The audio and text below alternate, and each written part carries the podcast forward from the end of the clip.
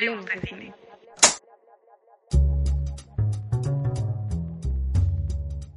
Hola, ¿cómo están? Bienvenidos a este, el primer episodio de Séptimo Plano de 2021. Este, en el que les vamos a traer nuestra lista de películas favoritas de el 2020, que fue, pues, fue un año pues, curioso para las películas y para ver este para los estrenos, para todo, todo se estrenó en streaming, todo lo vimos en plataformas de streaming desde la comodidad de nuestra casa, pero pues tuvo algo positivo porque pues yo nunca creo que yo nunca había visto tantas películas o como a ver todo tan al día de todos los estrenos y todo lo que iba sucediendo en el cine, entonces creo que eso fue un año bueno. ¿Cómo estás, Brenda? Ay, pues muy bien, de aquí recibiendo el año, porque obviamente cuando nos estén viendo, pues ya, ya va a ser 2021. Sí. Que lo estamos grabando ya en, en estos últimos días del año. Sí, sí, sí. Y pues sí, como dices tú, teníamos que estar al pendiente de las películas. Creo que nunca había visto tantas películas estrenadas en, en plataformas digitales. Sí. Pero bueno, ahora nos tocó esto y pues a adaptarse. Sí, estuvo bien, fue bueno aprovecharlo, así que pues eh, armamos una pequeña lista de eh, las mejores películas que vimos este año. Eh, la mayoría están... Desde nuestro punto de vista, claro. Sí, claro, eh, y bueno, hubo muchas en las que no estuvimos de acuerdo, Brenda y yo. Yo, yo añadí unas a la lista que Brenda no... Como siempre, como siempre. No tenía llevándonos la contraria, como siempre. Pero pues sí, o sea, en general hubo buenas películas. Eh, creo que la mayoría sí serán para recordarse, algunas otras no. Pero pues ya Sí. veremos qué, qué viene para 2021. Y pues aquí seguiremos en séptimo plano hablando de películas. Y pues como vienen los estrenos siempre al inicio de año, eh, no digo no hay muchos estrenos a, a inicio de año, pues creo que es buen momento para que empecemos a hablar de películas clásicas, así que si quieren este dejarnos así como que qué película les gustaría que habláramos o echáramos algún comentario, pueden escribir en los comentarios. Gracias a todas las personas que vieron Séptimo Plano o escucharon Séptimo Plano este estos últimos meses del 2020 que iniciamos este proyecto y muchas gracias a Brenda por estar aquí conmigo cada semana. Ay, a ti, al contrario, gracias por invitarme a este super proyecto que yo creo que ahora que, que me preguntan mis amigos, siempre me dicen como que, oye, ¿y ¿cómo es que, cómo es que se dio? Y les, siempre les cuento de que pues tú y yo en la uni siempre éramos como de, ah, yo he visto esta película y no, no me gustó. O sea, era lo mismo, Sí, pero en un salón de clases. Entonces decidimos llevar eh, ese mismo debate o esas mismas pláticas a, a- la pantalla, bueno, al, al internet más sí bien, estas son las Entonces, mismas conversaciones que hemos tenido siempre, pero grabadas. Sí, exactamente. Y pues así Entonces, seguirá siendo séptimo plano y la verdad es que nos divertimos Sí. mucho hacerlo, así que pues muchas gracias. Y pues ya sin más, Sí. esta es, es nuestro top de películas de el 2020. Un año bastante feo, pero con muy buenas películas. Así que sí, Sí. así es. Y recordarles que no somos cineastas, pero sí somos cinéfilos. sí, porque la vez pasada se nos olvidó decir la frase. Entonces, bueno, eh, ¿te parece si puedo comenzar? Adelante, por favor. Sale, ok. eh, la primera película que yo añadí como una de las mejores de este año 2020 es I'm Thinking of Ending Things. Eh, siempre pienso en el final, con su título que pusieron en español. Es una película del director Charlie Kaufman que se estrenó eh, por allá por mediados de, de julio, me parece, en la plataforma de Netflix. Eh, Charlie Kaufman es el director también de Eterno Resplandor de una mente sin recuerdos, que ya es un, una película clásica Un del cine, un clásico para, para- de películas locas sobre todo. Y pues es una este- de mis favoritas. Sí, y se y- andaban con el pendiente. Sí, es una de nuestras favoritas también. También es una de mis películas favoritas. Y pues bueno, eh, siempre, siempre pienso en el final. Cuenta la historia de Lucy que agarra, y- agarra un viaje de carretera con su novio para cono- conocer a los papás de. conocer a los suegros y cenar con ellos. Eh, pero pues poco a poco, como nosotros como espectadores nos vamos dando cuenta que no es un viaje normal, sino que está lleno de cosas bien torcidas hasta que lentamente te vas dando cuenta que estás viendo eh, más bien algo como un sueño dentro de la mente de alguien, porque todo el paisaje se empieza a torcer, todos los sucesos de la película se tuercen muy cañón.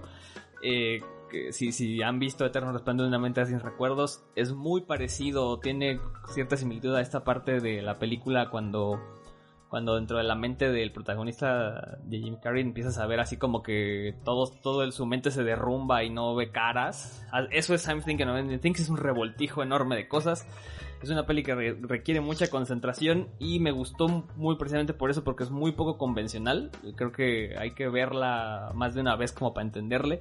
O no sé si también es parte del de, chiste del director de querer hacer una broma de que no se entiende nada de la película, también puede ser pero en, lo general es una película muy curiosa y muy buena para ver. Y pues ya. Eh, este, bueno, eh, para seguir en la lista, yo puse Mank y en esta tuvimos un desacuerdo, creo. Sí, bueno, de hecho ya habíamos hablado de Mank, casi de todas las películas que vamos a hablarles ahorita ya las tocamos en algún momento. Eh, y, y, yo sí he expresado como mi punto de vista de Mank, no se me hace una mala película, se me hace una buena película, pero la verdad, desde mi gusto, no podría considerarla una de las mejores, eh, pues del año. bueno, sí, sí de las mejorcitas del año, pero no fue mi favorita. Entonces, la verdad, yo no decidí incluirla en la lista, aparte porque pues, tú ya la estabas poniendo. Pero, pues sí, tiene lo suyito, tiene lo suyito y estoy segura que pues va a estar nominada a los premios de la Academia esa, esa película. Sí, Brenda no quiere que gane, pero yo tengo mis dudas respecto a qué ganará ahorita. O con una película que está más, más arriba en la, en la, lista, ya este, podemos tener esa plática. Pero bueno, en general, Man, que es dirigida por David Fincher. Eh, si quieren conocer un poquito más de la historia, de la trama y sobre algunos detalles y datos curiosos de que nos este, dio Brenda, pues pueden ir a séptimo plano en Spotify o en YouTube y buscar el episodio en el que comentamos la película de Mank cuando salió. Entonces, para que se echen un clavado. Es. una estética de blanco y negro muy particular y creo que es lo más valioso de la película, cómo se ve. Porque la historia tiene su, hay, unas cosas que no nos latieron, pero pues vayan a ver ese episodio de séptimo plano. Y pues ya, antes de comenzar, digamos, con el, top 3 de las películas que, armamos entre los dos, eh, yo quisiera meter ahí una, como para variar, para romper un poco de que todas son estrenadas en Netflix. Este, yo hace unos días vi una película que me pareció neta de lo mejor que he visto en 2020 y no solo en 2020 sino en mucho tiempo respecto a ciencia ficción y pues quería meterla para recomendarla porque está muy buena. Es una película que se llama The Bast of Night, es de Andrew Patterson, es un director, de hecho creo, que no sé si es su primera película porque no encontré, no se encuentra mucha información sobre sobre él eh, en, internet, entonces hay que, hay que buscarle un poco para encontrarlo. Es una película que ganó un festival de estos cine independiente que se llama Slam Dance. Y pues, es una película 100% de ciencia ficción, ubicada en los 50 este tiene unos planos y secuencias muy muy muy padres, muy curiosos y es la esencia de la ciencia ficción en general, o sea, no le pide nada a los clásicos de, que se han hecho de extraterrestres, de este cine de abducciones y ese tipo de cosas. Es una película muy, muy entretenida, muy, muy buena. Trata la historia de un chico en los 50 que tiene una radiodifusora y empieza a captar señales del espacio y pues, se interesan tanto que empiezan a cazar eh, lo que, algo que está en el cielo, ¿no? Entonces, pues, es una película que vale mucho la pena. Está en Amazon Prime Video por si quieren ir a, ir a verla y deben de verla porque está muy, muy buena y creo que es lo mejor que vi en este año de ciencia ficción. Fíjate que yo, hablando de películas de ciencia ficción, ah. pero no buena, eh, me chuté apenas dos películas. Una es, se llama... Ay, tan mala que es que se me olvidó el nombre. Exacto. Mm, no me acuerdo, la verdad no me acuerdo, pero sale Robert Pattinson. Eh, y, y, de hecho, este con la persona que, que la estaba yo viendo me dio como una gama de opciones, ¿no? Y me dijo, mira, están estas, estas. Y yo dije, bueno, la verdad, todo el mundo sabe que Robert Pattinson es mi ex esposo. Y pues obviamente voy a comprar cualquier cosa que haga él, ¿no? Y este, y, decidimos ver esa película de Robert Pattinson. Y me pareció una película malísima, pero realmente mala. Que no, no, no, o sea, no le encontré ningún chiste, ¿no? Y luego vi este la, la, de George Clooney que, que, salió apenas en Netflix. Ah, qué horror. Donde George Clooney es, es, director. A comparación de la de Robert Pattinson, me pareció mejor. O sea, me pareció un poco más entretenida, un poco más realista, porque neta que la de Robert Pattinson se veía que no tenía nada, nada, nada para la... Eh, pues para financiar esa película, o no sé si esa era la intención, yo no sé, pero se veía muy falso y en la de George Clooney pues ya se veía, ya se veía el presupuesto. Entonces, bueno, los dos quedamos de que la de George Clooney está un poquito mejor que la de Robert Pattinson.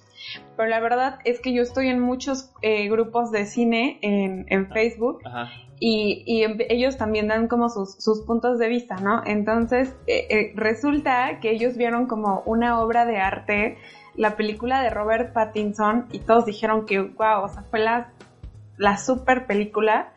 Y, la de George Clooney dijeron que fue una basura. Entonces, eh, como que yo me quedé, dije, ay, creo que entonces no soy tan buena observadora o no sé por qué, pero todos coincidieron en que la de Robert Pattinson era una buena película y a mí no me gustó nada. Y la de George Clooney, que me gustó más que la anterior, todos dijeron que fue una basura. Entonces dije, rayos, pues creo que no soy apta para séptimo plano porque estás fallando en mis opiniones. Ah, sí lo eres, sí lo eres. Eh, bueno, la de, la de George Clooney, que fue la que vi, ahorita que, te acuerdes del título de la de Robert Pattinson, me la pasas para verla y ya, ya te diré a ver si, si, estamos aptos para, para que la juzgue. Sí, sí, sí. Eh, eh, por ejemplo, la de George Clooney, que es este Cielo de Medianoche. Ándale. Estrenó esta semana. Yo la verdad la vi y a la mitad ya me quería yo sacar los ojos, no me gustó nadita. O sea, tiene, un, tiene copia de clichés de otras escenas de, de, películas de espacio. Sí, o sea, es, lo que vende, es la fórmula que vende. Y a diferencia, y tal vez eso es lo que yo estaba pensando, dije, bueno, tal vez la de Robert Pattinson gustó más, porque realmente sí no era como el la fórmula que siempre ocupan de ciencia ficción pero también tenían unas escenas muy fuera de lugar. O sea, yo decía, y bueno, ¿y eso a mí qué me interesa? Eso a mí qué me importa lo que está pasando ahí? Porque no te lleva a ningún lado la escena que está sucediendo. Entonces, por eso es que a mí me pareció mala. Regresando a la, la que yo puse en el top de 2020, la de The Bust of Night. Eh, Haz cuenta que ese sí es, un, es una película que se la hicieron con muy, muy poquito presupuesto. De hecho, estaba yo leyendo, la, la grabaron en dos semanas. Se tardaron dos semanas en grabarla. Eh, es una, está hecha con muy, muy poquito dinero, pero se nota la calidad con la que decidieron hacer esa película, porque es una película muy buena. Sí, se nota que no hay mucho presupuesto, porque no hay grandes explosiones ni nada. Pero la acción está en, el guion y en cómo está contado, y entonces eso está padrísimo. Entonces, ah, si, van a elegir entre ver este, ciencia ficción, si van a ver, elegir entre ver Cielo de Medianoche y The Bust of Night, mejor este, váyanse a Amazon Prime porque la verdad sí está mejor. Perdón, solo quería desahogarme de que vi películas muy malas. De eso se trata. Esto. Pues bueno, ¿te parece si ya empezamos con lo mero bueno, que eso es pues el top 3 o lo que consideramos las tres mejores películas de este año? Exactamente, sí, los tambores. Bueno, eh, yo en tercer lugar pongo a El Diablo a todas horas, que ya habíamos hablado de esa película. Sí. Pero yo la pongo porque la verdad de todas las películas que he visto es de unas de las que más me han entretenido o sea, de este año, como digo, bueno, es de las más rescatables. Tiene muchas, como obviamente ya me había quejado, tiene muchas escenas que yo siento que no deberían de ir, es un poco larga eh, y pues de una forma innecesaria, pero al final de cuentas sí te entretiene, es una película palomera, es una película que igual y la podría volver a ver con otra persona, porque pues sí me entretuvo, entonces no, no tengo quejas tampoco de esa película. Sí, bueno, es una película, como les digo, si, si quieren escuchar qué opinamos más a fondo de esta película, vayan a Séptima Plano y busquen el episodio en el que hablamos de, de Devil También que a propósito creo que con esa película, comentando esa película, este, inauguramos el podcast. ¿Te acuerdas? Sí, de hecho sí. Con eso inauguramos, entonces, este... Eh, sí nos quejamos, pero en general nos gustó mucho y de verdad yo creo que sí es de lo mejor, lo mejor de este año porque Sí, eh, aparte ver a Tom Holland haciéndola de malo está padre, porque siempre tiene como esta faceta de niño bueno, entonces me gustó bastante. Y más porque otra vez sale Robert, Pattinson, y hace un papel sale de malo, entonces eso me gusta mucho. En esta película todos salen de malos, ¿estás de acuerdo? Sí, todos. Bueno, Sí. no, la que, la niña que se suicidó, ¿no? Ay, pero se muere. A ella sale de buena, Bueno, pero sale de buena. bueno, eso sí. Es una película del director este, Antonio Campos. Está basada en una novela de Ronald Ray Pollock que sale de narrador de la película. Y pues vayan a verla porque de verdad es, es- es una película que, que ¿cómo la clasificamos? ¿Como de terror? Pues sí, como un poco de terror, ¿no? Como de suspenso, un poco, como thriller, podría ser. Sí. Eh, pero está buena porque, o sea, no es como las típicas películas de thriller o de, o de mm, terror que, que te están espantando, Sí, sino no. que esta la misma historia hace como que tú digas, ¿qué les pasa? sí. Entonces como que esta me gusta más porque muestran a personas locas y no está tan tan de que todo el tiempo te están ahí subiendo el volumen de la película y te están asustando a lo tonto. Esta así como que tiene más historia, entonces sí, sí me gusta más. Sí, es, Más por esta, digamos, hay de todo un poco, es como este terror sureño, como tipo, podríamos meterla dentro del género como el tipo de masacre en Texas, ese tipo de cosas, sin el- la Sí. violencia extrema ni nada de esto. Tiene historias así bien oscuras, tiene asesinos en serie, tiene un poquito de gore, tiene este psicópatas, tiene un chorro de, de- cosas ahí muy padres, entonces Y tiene muy buenos actores, Sí. que siento que los desperdician un poco, pero tiene muy buenos actores. Sí, el elenco es muy bueno. No sé si. Así no, sé si nominen a alguien para. de esta película para, para los Oscars. Yo creo que no. Porque. No, digamos, no creo. Pasó como muy bajo el agua, pero de verdad es una de las de las de esas cosas que hay que de ver las en mejorcillas. Netflix, la. Sí, es de las mejorcillas. Sí. Pero bueno, dinos cuál es tu segundo lugar. A mi segundo lugar, eh, y, y porque este nos pegó en el. En, este, en, la, en la patria. este, pues, vamos a Sí. Ya no estoy aquí. Esta película de Fernando Frías, que también ya comentamos y que pueden ir a escuchar nuestra opinión Así más es. profunda en media hora de podcast. En, este, ahí buscando el episodio. Este, pues, ¿qué te pareció? Ya no estoy aquí. No, bueno, a mí ya no sé aquí, para empezar, dijeras tú, nos, nos pegó en la patria, entonces me, me gusta bastante. Aparte de que Fernando Frías creo que es un director primerizo, o sea, no, como que Ah, no sí. tiene tantos proyectos y el hecho de que tu primero o uno de tus primeros proyectos ya se considere hasta para ser eh, representativo de México para los Oscar, pues es que quiere decir que hiciste un buen trabajo. Aparte, yo estoy enamorada de la fotografía de, de esta película, me gusta bastante. Yo creo que en algún momento me hubiera gustado que, que Ulises y Lynn se tuvieran algún romance por ahí, algún besillo. Que, que de y, hecho, y de este, hecho yo en la página de séptimo plano compartí eh, la parte donde sí se besan, porque sí en la película obviamente lo cortaron, pero sí en una parte se dieron un beso y dije, ah, qué bueno, para los que esperábamos ese, ese final o esa parte de la historia, bueno, ya, Sí. nos cumplieron nuestro capricho. Creo que se la quitaron un poco como para. O sea, o pienso yo que se, la- se le quitaron esa parte como para eliminar un poco el cliché de. Sí, eh, o sea, sí estuvo bien, porque como para dejarles a la expectativa de del público, ¿no? Ajá, pero entiendes más cosas con la película y sobre todo cuando la vuelves a ver. O sea, que es una película que creo que hay que verla varias veces porque se disfruta Sí. mucho, habla de, de problemas que, que a los mexicanos se nos, se nos hacen muy, muy, como, no sé, muy cercanos. Habla de, de, de, de, como no sé, como de, habla de, migración, habla de, de, una, Sí, pues habla delincuencia, habla de un chorro de cosas muy Sí, cañonas. Como que no se ven tan habitualmente en, en el, en el cine. Y, y- y es una película muy, muy, muy, muy padre. Igual se estrenó en Netflix. Y sigue ahí por si quieren ir a verla. Este, igual les recomiendo que vayan a Spotify, donde también encuentran séptimo plano. Este, vayan a Spotify y se busquen la, se busquen la playlist de Ya no estoy aquí, que está armada con las cumbias rebajadas que salen en la, en la película y se las echen porque la verdad está bastante buena la playlist. Sí, tienen que verla. Sí. Y pues bueno, vamos a llegar En el a la mera mera. Primer lugar. An- Antes de, que, antes de que digas el primer lugar y, y como para vaciarle un poquito esta carga que le estamos echando de que todo lo bueno del cine de este año se estrenó en Netflix, eh, yo quiero, Netflix? sí, yo quiero meter ahí una, digamos una mención honorífica, porque quizá no, no, esta película no se va a destacar por tener la gran cinematografía ni el gran logro, este, en la realización ni nada de esto. Pero es una película que creo que vale mucho la pena ver porque es creo que lo más divertido que he visto este año en comedia. Es lo más divertido que he visto en un buen ratote. Y yo les quiero recomendar que vayan a ver Borat 2. Eh, está en Amazon Prime. Es una película igual eh, es una película que se graba como un documental falso. Es como es un falso documental en la que graban a las personas en situaciones que no saben cómo van a ocurrir. Como tipo estas, estas como de yacas, estas como grababan este tipo de películas.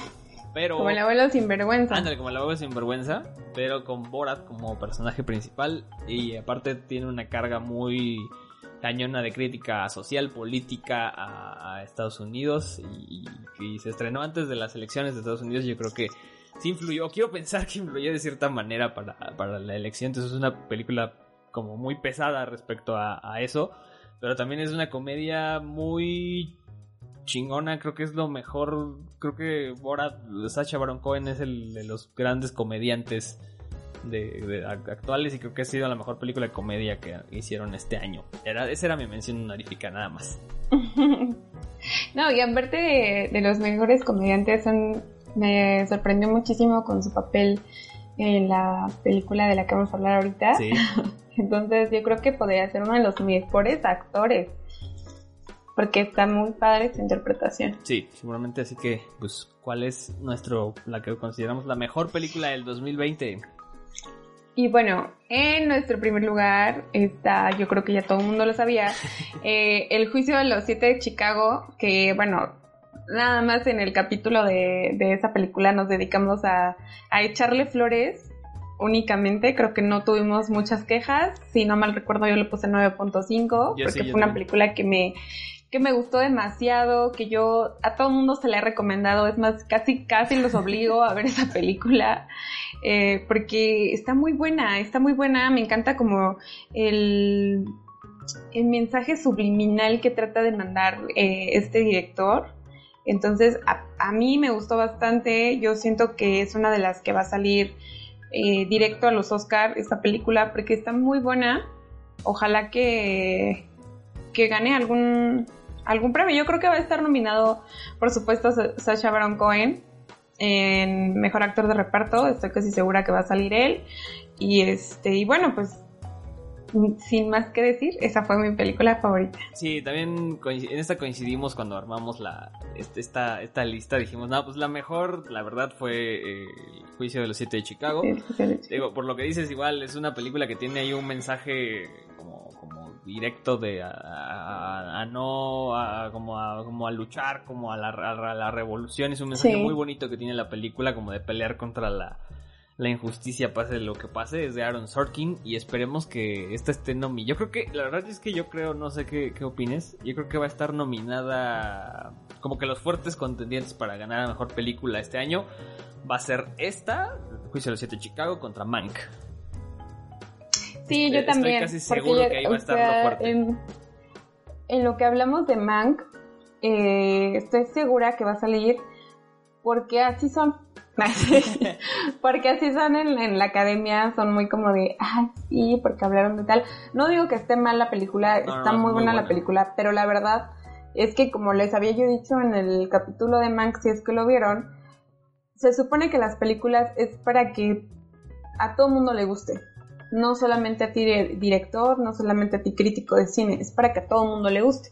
Cuando le gusta a todo el mundo y cuando todo el mundo le entiende sin tener que un contexto o un, un trasfondo, yo creo que eso hace una película buena. Entonces aquí en Mank eh, no te cuentan como tal, eh, se supone que es la historia de, mm, de otra película, de cómo se hizo el guion de otra película, y tal vez y, y tú la ves y, sin enterarte, pues no, pero, pero sí es un poco necesario, yo siento, que tengas que saber quién es Mank, eh, Mankowitz, que sepas más o menos en qué año están, cómo se va desarrollando, como que un poquito el trasfondo para que puedas entenderle mejor.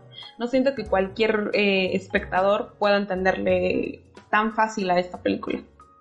Sí, eh, Mank, creo, creo que el, digamos, o sea, ambas son muy buenas películas, pero digamos como que Mank flaquea un poco en la historia precisamente por eso, porque hay muchos personajes, hay mucho contexto de, otras cosas que tienes que saber antes y entonces eso hace que pues quizá la disfrutes un poco menos que el juicio de los siete de Chicago que podría creo que lo mencionamos cuando cuando hablamos de esta película en particular este podría ser en cualquier año en cualquier momento en cualquier lugar y el sentimiento de la película es lo que la hace muy la hace la hace grande la hace una gran película entonces, pues, yo creo que por eso el juicio de Chicago está en primer lugar en nuestra lista. Y creo que en muchas otras. ¿eh? O sea, yo estuve revisando bastantes tops de este año para hacer el nuestro. Y este. Y está muy, muy alta en, muchos lugares, en muchas revistas y en muchas publicaciones. Entonces, yo creo que esta película se va a ganar el Oscar a mejor película. Espero que se lo gane, que no se lo gane Mank, porque no me gustó tanto como esta. Sí, yo creo que se lo va a ganar. Cuando se lo gane se acuerdan del séptimo plano y ahí nos, nos menciona. Y que se gane el Oscar a Mejor Actor de Reparto Sacha Baron Cohen. Sí, yo creo que sí se lo va a ganar. Yo creo que sí se lo va a ganar. esperemos que sí. Ojalá. Sí. Pues bueno, esta fue, bueno. esta fue nuestra lista de las mejores películas del 2020. Eh, como ya dijimos, fue un año bien peculiar, sobre todo para la manera en la que vemos películas. Pero pues, el, chiste, es ver películas y disfrutarlas y seguir este platicando y seguir como aprendiendo de estas cosas. De nuevo, muchas gracias a las personas que han escuchado este, este podcast. Les seguiremos agradeciendo mucho que nos sigan en Instagram, Facebook, en YouTube, que vayan a darle seguir también en Spotify y que lo escuchen ahí cuando vayan en el carro. y pues les deseamos un muy feliz 2021 Sí, así es. Pues ahora sí que primero agradecerles a los que están ahí, los que me dicen que son este que son nuestros fans. si no este si no nos escuchan en YouTube, pues obviamente que nos estén escuchando en Spotify y donde sea. En Instagram también que nos sigan. Yo pues obviamente estoy muy agradecida con mis amigos de que estén ahí siempre como al pendiente de, de, los memes y de todo lo que subimos en la página de Facebook, en YouTube, en, Spotify. Eh, y también, pues si tienen alguna sugerencia, si quieren participar, obviamente, pues tenemos como algunos pues, proyectillos por ahí para, para este año y pues obviamente para que ustedes lo sigan disfrutando, porque a nosotros nos encanta estar hablando de estas cosas. Entonces, pues estaría padre poder tener esa interacción también con ustedes que nos digan, no, estás mal por esto o estás bien por esto, yo apoyo esto, entonces, pues, pues ojalá se pueda dar eso. Sí, es, pues es lo que buscamos porque a fin de cuentas creo que todos somos cinéfilos, si no, no estaríamos aquí escuchando y nosotros aquí hablando. Entonces, pues muchísimas gracias y feliz 2021, feliz 2021, Brenda. Hasta luego, feliz 2021. Nos escuchamos la siguiente semana con otra película. Hasta luego. Adiós.